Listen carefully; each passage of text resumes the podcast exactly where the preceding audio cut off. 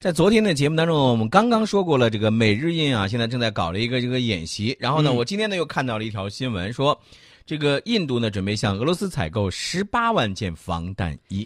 啊，这个防弹衣生意其实可以这么做的。以往的时候呢，曾经有这么一个段子，这个段子是这么说的：说，呃，突然呢，有一天有一个中国厂家接到了一个电话，来自印度的，说我买你们的这个东西出现了一些小问题，怎么保养？你给我说一说。然后中国厂家说，我压根儿就没卖给过你，你怎么可能找到我呢？这个厂商呢，据说是一个枪厂。然后呢，这个这个段子是怎么来的呢？据说是。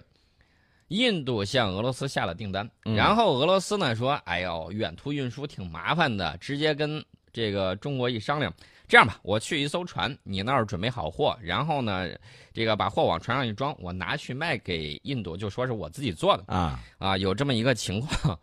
大家都知道，这个防弹衣市场啊，咱们说是世界第二，没人敢说是世界第一。我们占据了世界防弹衣市场大概百分之七十的这么一个份额。很多在 YouTube 上，这个有很多朋友啊，外国朋友拿着我们的这个插防弹插板，然后去测试。有些老外不服气，怎么不服气呢？他说：“你看这个板子这么便宜，怎么可能能达到相应的防弹效果呢？”结果令他惊讶的是，超出了他的预期。本来是二级防弹板能够达到三级的这个水平，而且价格简直低得令人发指。然后他就很惊讶，而且很生气。你知道他生气什么？嗯这么便宜的东西，为什么我买不到大把的呢？为什么老让我买这些贵的呢？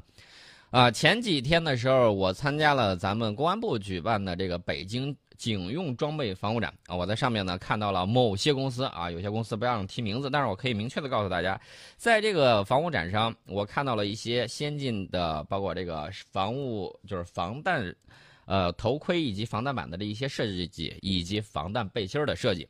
那么这个防弹头盔呢，现在它甚至出了一款叫零压力版的。零压力版，顾名思义啊，就是你戴到头上不感觉戴头盔了啊，就跟这个没有戴东西一样啊。当然这是一个比较夸张的一个说法，但是确确实戴上去比较舒适，而且它的这个三级防弹的，就是凯夫拉防弹的这个，能够达到什么样的这种效果呢？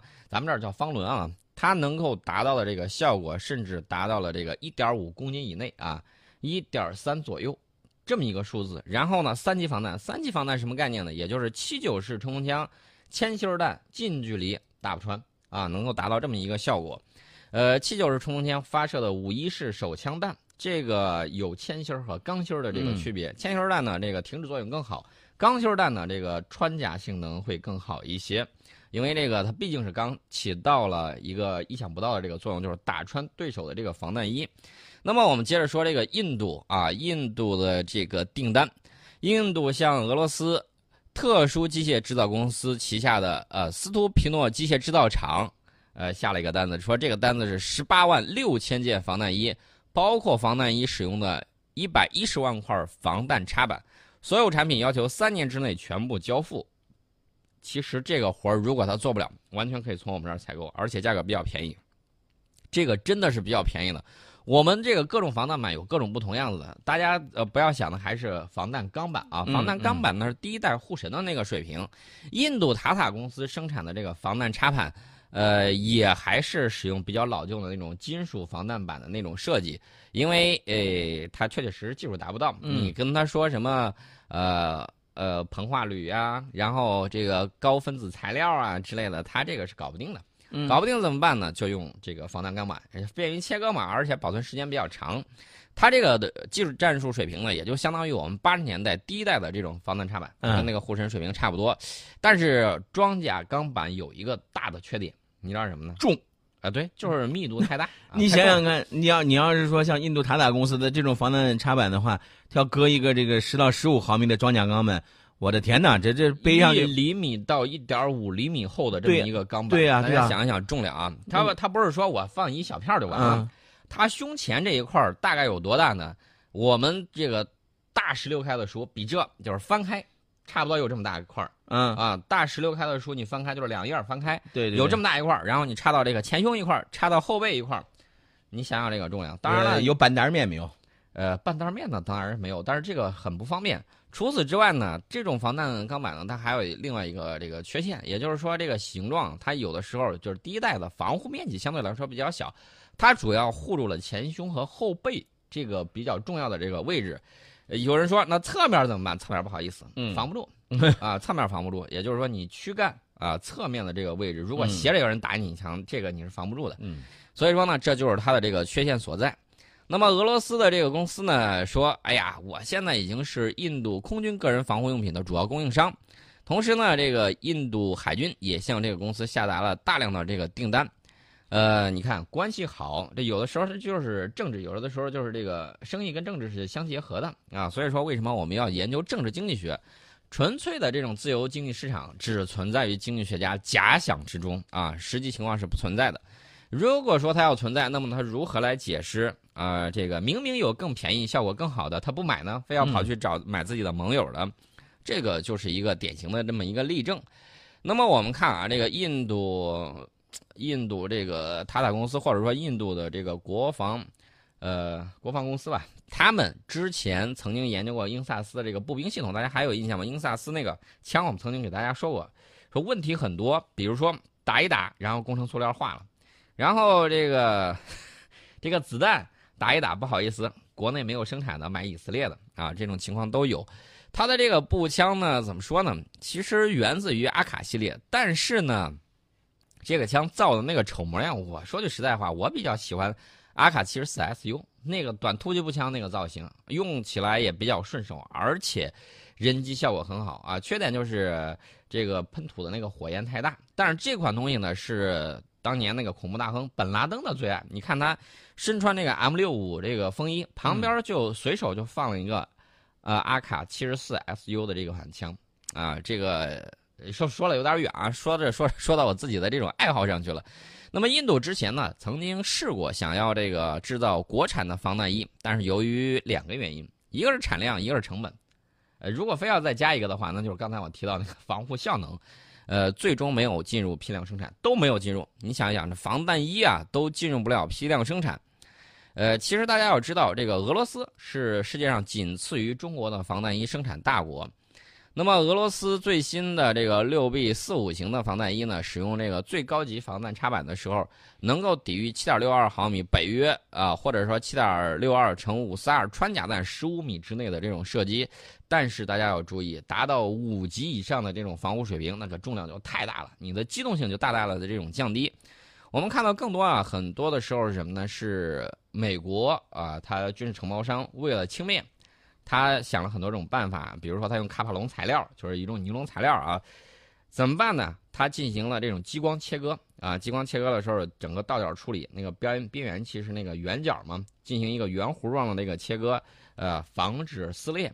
整体呢就是，呃，就是这种尼龙材料，嗯，然后激光切割了之后，他在往上勾搭了这个呃莫里斯带儿，呃，就是莫里斯带儿的这个各种模块化的这种。运作都可以，那么它的这个防弹核心呢，其实就是两块板然后这个防弹板呢，直接插在前面和后面这个尼龙材质包裹的这个里头，但是它中间开了有很多的，刚才我说的那个激光切割的那种斜块块，什么好处呢？一方面降低重量，大家都知道这个军用的卡杜拉面料一千 D 的那个重量是相当重的，买一个包基本上相当于你这一辈子都用不坏。啊，就是非常的结实。嗯，然后它跟那个普通的这种。就是的确良用的那种尼龙去相比的话，这个东西原来曾经做过我们那个军服那个裤子跟那个上衣，它的耐磨性就非常好，呃，好到什么程度呢？就是你突然在水泥地上或者在石子地上不是摔倒吗？它撑死了也就是磨掉一块颜色磨白，但是整个耐磨性是非常好的。他们曾经做过测试，把这个东西就是的确良的这个尼龙跟这种卡杜拉的这种尼龙面料。在这个磨，呃，就是你知道那个球磨机，在那个顶上进行测试。测试的时候，呃，大概就很快，你这个尼龙材料，呃，就是那个的确良材料，它就会烂。大家知道的确良耐磨性已经很好了，这个呢，你就是能多坚持好长时间，对，都不会这个被磨坏。呃，所以说呢，这种材料，呃，缺点呢就是重量太重，耐磨性是非常好的。然后呢，各个厂商纷纷想这个其他的方式。一种呢是，比如说杜邦使用的这种五百 D 的这种这种密度面料，呃，把它这个强度降低，他觉得够用，但是这个面料就变薄了。那么我们呢有很多的这种设计，比如说这个切割呀、激光切割呀、镂空啊等等，啊，把不必要的这个东西集成在外面，嗯，把这个重要的，比如说防弹板，它的这个保护呢，相对来说就卡在里面。呃，除此之外呢，美军的这个单兵装备，尤其是针对它特种司令部，呃，可以独立采购的一些东西，它设计呢就更有意思。比如说，它使用这种呃。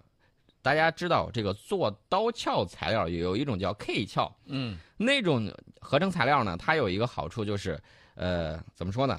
耐盐、耐酸、耐碱、耐腐蚀，耐腐蚀性能非常好，而且它这个便于清洗，不像传统的那种刀鞘那个样子。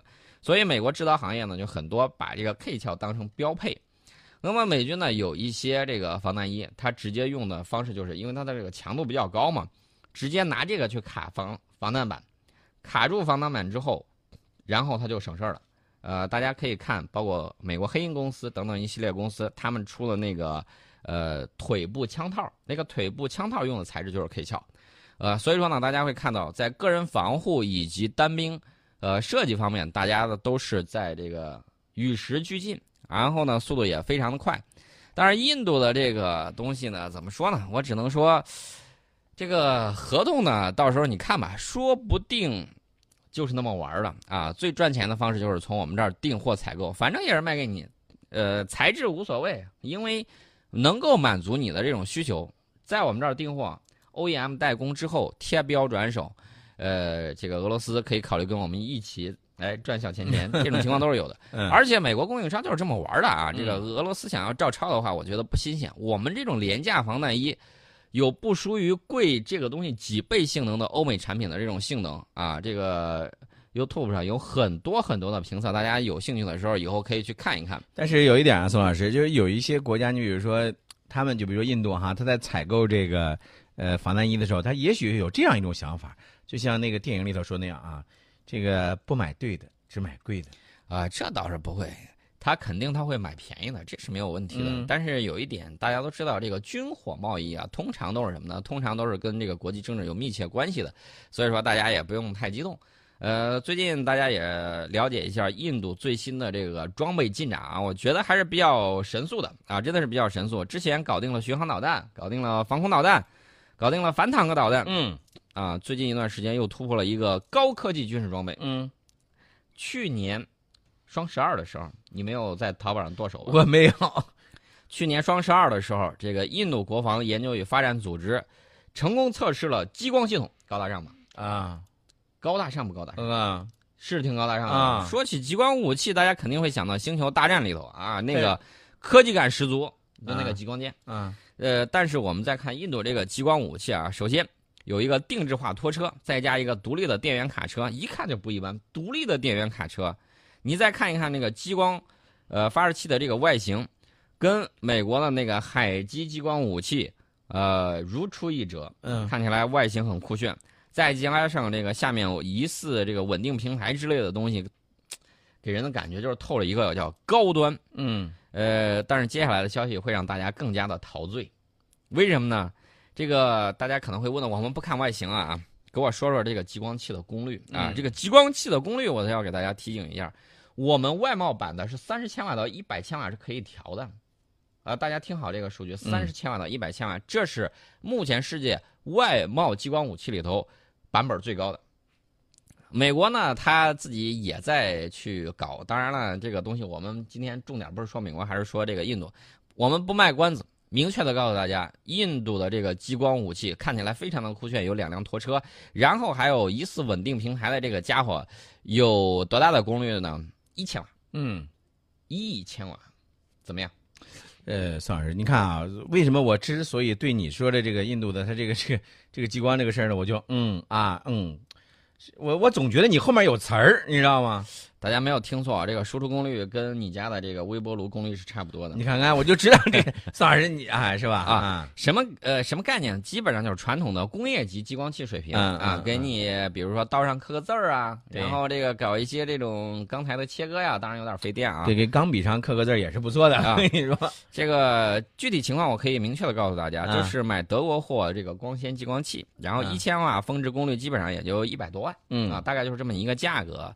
这类激光器呢，广泛的活跃于各地的广告业以及钣金行业。嗯，印度这个激光器用的核心，呃，激光器就是德国货，这个毫无疑问对，啊。呃，按照印度的这个回扣逻辑的话，我估计采购价格得一百万美元。啊，这个刚才我说的是人民币啊啊，啊，在我们国内大概也就值这个钱。宋老师啊啊，这个 这个事儿是关于印度这个激光这个事儿，咱不能，呃，这个没说完呢。啊，你还印度科学家继续说啊，印度科学家美滋滋的进行测试，嗯这个测试的结果要告诉大家，这个功率为一千瓦的激光武器，成功的在二百五十米的距离，哦呃，在金属板上打了一个洞，哦用时三十六秒。哦，我我为什么会不厚道的有点想笑呢？呃，但是这个给印度开发方国防与呃国防研究与发展组织，呃，嗯还有这个印度的卡利亚尼集团，都带来了相当大的鼓舞。啊我有激光武器了。对呀，呃，无人机，你要知道，这个激光器第一功率大是有什么好处？一下把对方干掉，没错啊速度快。这我懂。还有一个呢，就是，呃，你如果三十六秒的话，这个东西如果是会飞的无人机，不好意思，早都跑得远远的了。对嗯，它它要是加上反激光的这种，嗯真的，我告诉你，反激光的这种镜面反射的时候，嗯呃，你这个就有问题了，因为它不能实时的稳定跟踪以及瞄准，包括你作用时间如果太短的话，你嗯其实对这个东西作用不是特别大啊。但是印度觉得，呀，赶紧投资一个实验室。嗯呃，卡利亚尼集团呢，甚至为这个项目，呃，准备在这个普纳投资一个实验室，呃，为了尽快能够发展到能够拦截弹道导弹的程度。弹道导弹，这个容许我不厚道的笑。呃，你看，你就老是学我，宋老师，你这就不合，你这才是不厚道呢，你。呃，然后呢，这个印度国防与发展组织已经准备好在啊下一次实验里头测试更大功率的激光武器。嗯，你猜是多大功？率的？你给我说吧。两千瓦，翻一翻，啊，对，厉害吧？好厉害啊，能够达到我们最低目标的十五分之一，啊，呃，达到我们高功率目标的五十分之一。嗯，这个目标这回是一公里外的金属片儿。你说这金属片招谁惹谁了对啊？搁就搁那儿静静的待着，做一个安静的美美金属片儿反正我是对印度科技工作者的这种乐观主义精神，我是被他们感动了，嗯，然后真的是很厉害。好，嗯，宋老师，你看啊，这个我我我总觉得吧，你有的时候呢，跟你上节目的时候呢，其实我一般上了时间长以后，就觉得你基本上上面说什么，我底下就知道你要会往下说什么。我真的可在夸人家。对，第三世界里头他已经是很厉害了，对对对对这不至少排名第二。啊，